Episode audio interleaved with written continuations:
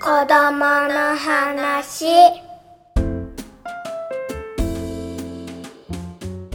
自分らしい子育てのヒントが見つかる音声マガジン子供の話。今回の編集担当は私西尾と。本間です。よろしくお願いします。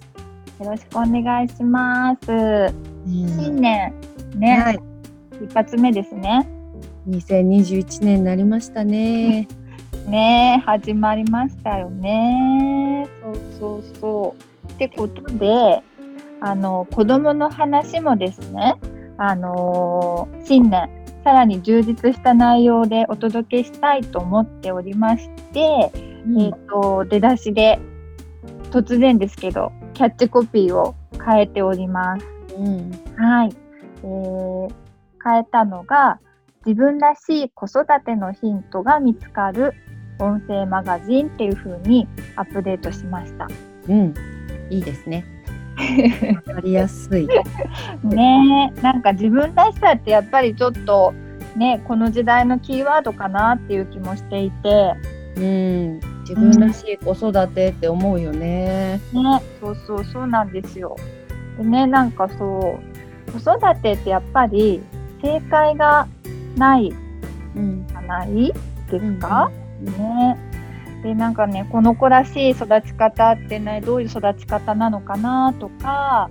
こう自分らしい母親像ってどういうものなのかなとか、まあ、さらに言うとこう我が家らしい子育てってどういう子育てなんだろうとかなんかやっぱりこうね正解がないからこそ悩んだり、まあ、うん。悩みほどいかずともこう迷ったりとかってこう誰しもあるのかなっていうふうに思っていて。うんうん。でそうそう。でそんな時にえみやさんだったらヒントになるのってどんなことですか、うん、やっぱり人の体験談ですかね。うんうんうちはこうしてるよっていうのが、うん、一番嬉しいかな。ね、そうそうそう。やっぱりその正解はないんだけれども私はこうだったよとかこうしてるよとか、ね、そういう話が聞けるとこうそれぞれの人が自分らしさに近づけるヒントになるのかなと思って、はい、なのでちょっと、えーコンセプトをこんな風にアップデートしてみました。ねえ、そうでした。で、うん。なんか1月はトライアルっていうか、うんワンテーマで1ヶ月やってみようっていうことなんですか？そうそうそうそうなんですよ。でねその、えーとまあ、体験談とかも込みでこうより役に立つ情報を、えー、と深掘りしていくっていうのもできたらなと思っていて、で、えー、と今月2021年1つ目のテーマとしてちょっとあの挙げてみたのが子育て移住っていう、うんテーマです。でね、そうそうそう。あの自分らしさっていうかこうね我が家らしさこの子らしさっていうところにもつながるし、まあこのね今のこのご時世での注目キーワードでもあるかなっていうことでピックアップしました。うんうんうん、いいですね。まさにって感じ。なんかね首都圏は結構また緊急ね緊急事態宣言も出てしまってね、うん、なんか本当ガラガラポンが起こって、うん。ねリモートで仕事できるやんって分かってしまったりとか、うん。あとね、ん。そういうのもコロナもあってもっと緑のあるところとかってすごい考えてる方多いですよね。ねそうそうそう。なんかこう、まあ、実際に行動には移してないけどみんなちょっとどこかで移住ってなんかこう、ね頭の中で浮かんだりしてるのかなみたいなことを思っていて、ね、でそんな中でみやさんは今年ついにそうそうそう。なんかねコロナがうんぬんとかじゃなくて私たちはすごい旅が好きで、なんかやっぱう動いていたいっていうのがまあベースにはあるんですけどそもそもはそういえばスペインにね今年移住する計画だったんですよ。あうん去年か去年の春に。はい。ドンピシャでコロナになってスペインなんて絶対行けないとこにななってしまい それでなんかどうどうしようかなっていうところでずっと行ってみたかった京都にねうんちょっと2拠点し始めたんですよね。うん小さなお家を借りて毎,、うん毎月10日ぐらい1週間ぐらい、まあ、通うようなうん。ことを今年ちょっとやってたんですよね。すごくそれで世界が広がって。うん。うん。うん。ね。とまた4月から今度は長野に移住することになってうん。あの本拠点をあの神奈川から長野に移して長野と京都の2拠点にしたいなという感じなんですよ。うん。うん。ねえほんとそうそうそう周りもねなんかこう周り見渡してもこうやっぱりちょっと移住組まあ本当に5年ぐらい前からそうだけれどもそこでまたぐっとこう周りでも聞くようになったなっていう気がしていて、そうですなんですよね。でねで、えっと、じゃあ本当のところ現状ってどうなんだろうと思ってちょっと調べてみたんですよ。うんうんうんうん、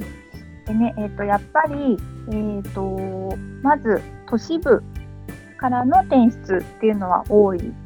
みたいですね。で、えっと総務省統計局の、えー住民基本台帳人口推移報告っていうのがあるんですけど、これを見ると、えー去年2020年の、えー、と5月と7、8、9月は、えー、と東京都から転出する人の数が転入する人の数をう上回っている。だから東京都の人口が減ってる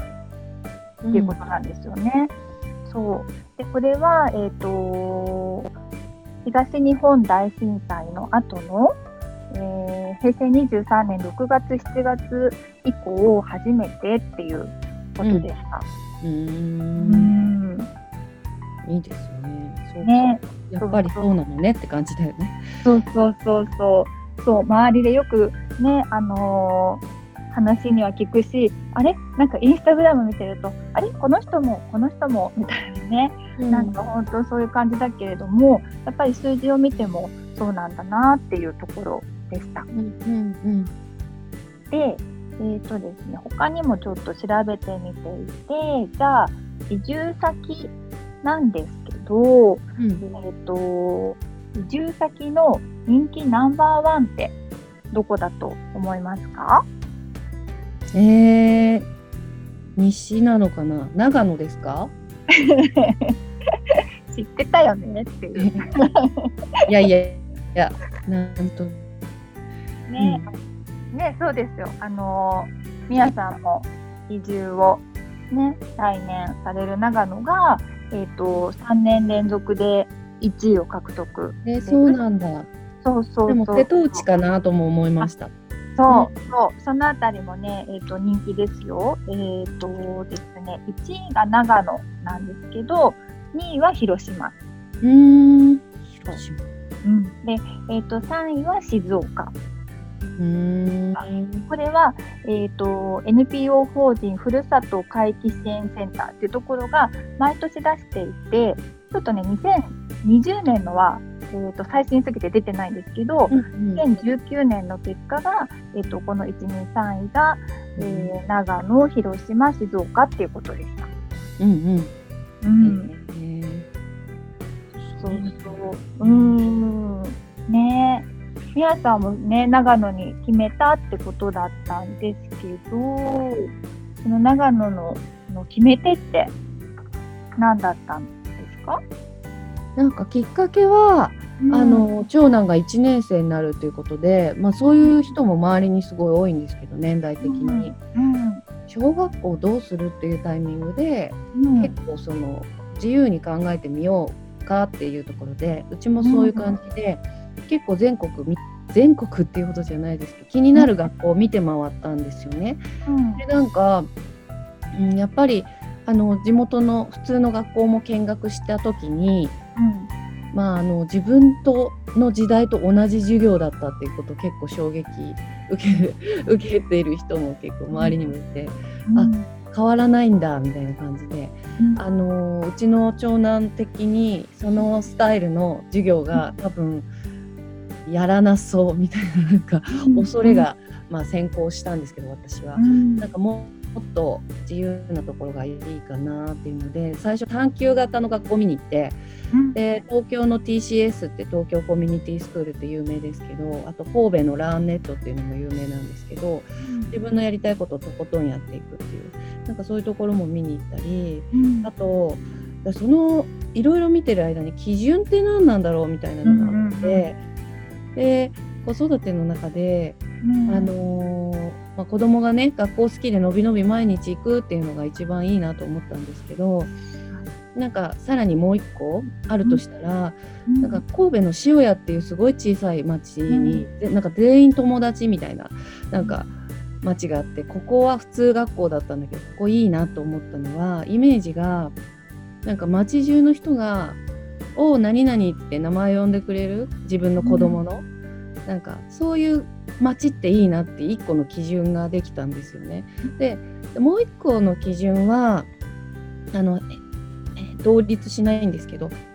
あのなんか原風景を残してあげたいみたいな基準もあって、うん、なんかそれがあの森だったりやあの山だったり川だったりっていうあの私も小さい頃会津の山の中で育ったんですけど、うんうん、のなんかやっぱ自然の原風景を、まあ、幼いうちに残してあげたい小学校時代ってそれそうしたいなって思ってしまって、うん、まあその2つの基準で模索してたんですけどなんか高知の土佐自由学園っていうところも、うん、あのオンラインで見学したりいろいろしてるうちに、まあなんか紆余曲折あって、長野の風越学園っていうところに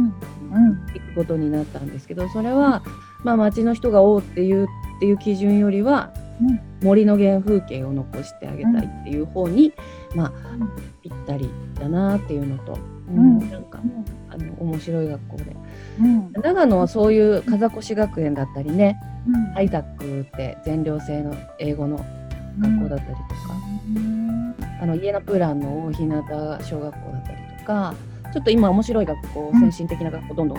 増えてってるっていうのもあってあとは森の保育園幼稚園とかも結構あるので、ね、なんかねね。意的に暑い 暑い、移住が暑いところであります。よね。ね、なんか本当にそう思います。あのこの子供の話に、えっ、ー、と、以前出てくださった、えっ、ー、と、フードユニットのソディの岡本さんも、えっ、ー、と、長野に移住組で、で、あの、お子さんが森の保育園に通ってるっていうふうにおっしゃってました。うん、うんねちょっとね親としてもチャレンジなんだけれども、まあ、そういう移住の面白い人たちもいろいろいるので新しいコミュニティ作っていきたいなみたいな、チャレンジの年になりそうだぞっていう感じですね。ね周りもだから小学校でいろいろ探している人がいますね。うん、えー、そうそうそう。なんかね、あのー、自分らしいライフスタイルに近づくために移住するのをなんかライフスタイル移住っていう風に今ね言ったりするみたいなんですけど、うん、まあ、本当にその子どもの教育とか子どもの育つ場所っていうのを考えて、子育て移住っていう人たちもねすごく多そうな感じですよね。うん、でもやっぱり子どもの学校さえ良ければいいわけじゃないからすごい考え、うんる機会になりましたよね。大人としても、夫婦としても何が必要かとか、なんか夫はサーフィンが必要とか、じゃあ長野じゃない方が。できなくなっちゃうことを、まあ、スケボーやるとかなんか言ってました、で仕事をねどういうふうに作っていけるとかも含めて楽しめそうなところ、うん。うん気気持ちがいいところっていうところですよね、大人としてもね。うん、うですねとやっぱりその移住するっていう風になると、まあ、子供を中心に考えたとしても結局は家族みんながこう、うん、らしさに近づけないと、うん、あの意味がないっていうところもあって、ね、あとはこう、そうあのみやさんもいろんなところを見て回ったっていう風に今おっしゃってましたけど、ね、じゃあこういざ移住しようかなってなってもどういうプロセスを経てあの実現すればいいかっていうのが結構ね分かんなかったりするかなと思うので、そうそのあたりもちょっとこの1ヶ月で掘っていけたらいいかなと思ってます。はい。楽しみ、私も聞きたいです。ねえもうちょっと私も楽しみにしていて、はいなんかこう移住が妄想じゃなくってねこう実現